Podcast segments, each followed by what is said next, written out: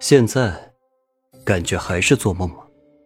手指又忍不住去戳一戳顾软的脸颊，顾软伸手握住了裴玉的手，温言生生。唯其希望，这就是一个梦，而且永远不要醒过来。暮色降临，裴玉他们才进来北郡，寻了一处客栈安置下来，和裴玉再温存一次。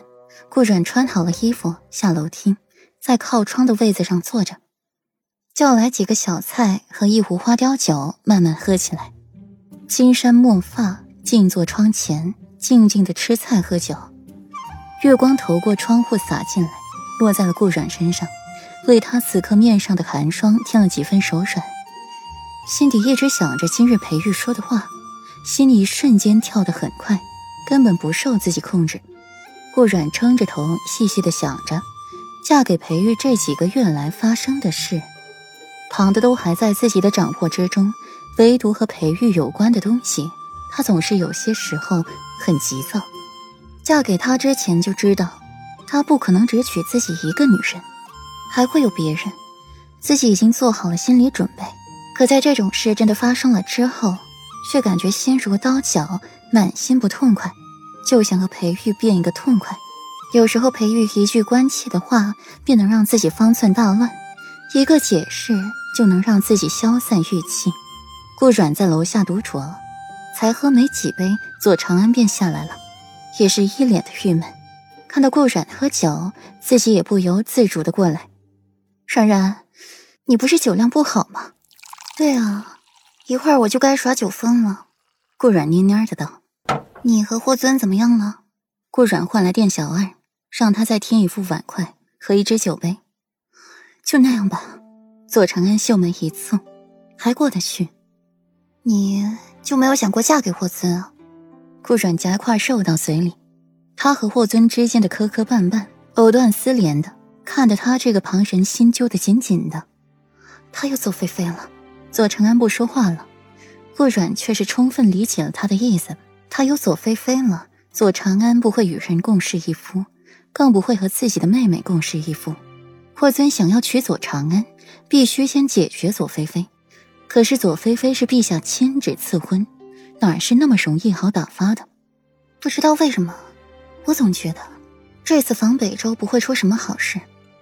顾准放下筷子，看一眼外面的天，一片乌云将月亮挡住，挡住了柔和银辉，只剩下了几颗星星还在苦苦支持，散着微弱的光。先别管北周了，裴玉就这么让你一个人下楼吃饭？左长安眸子划过了一抹促狭。出门这段时间，裴玉可是把顾软看得够紧的，简直是寸步不离。现在顾软一个人在楼下喝酒，太反常了。他睡了。顾软无心这个话题，此刻他心里正烦闷和纠结，他现在和裴玉的关系，无心去想别的。两人聊了一会儿，顺便喝完了那壶花雕酒，才互相搀扶着回房间。还好两个人酒量还算不错，没有走错房间，要不然明天一早起来可就麻烦大了。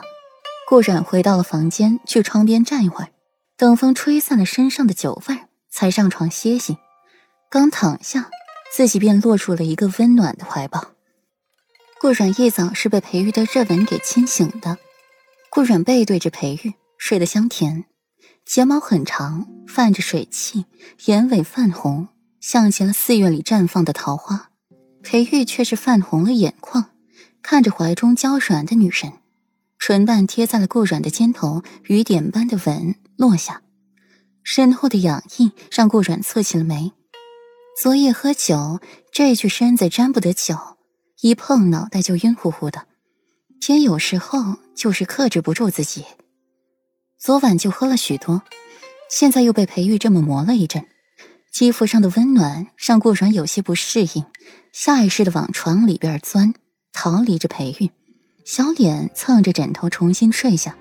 裴玉墨眸饱含笑意，又跟了上去，把顾软重新揽入怀，掰过他的身子，让他面对着自己，重新擒住他的红唇，吻下，越吻越深。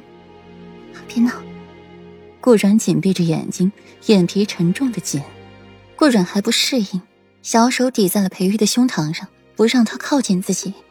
奈何裴玉的胸膛就如铜墙铁壁一般，难以撼动。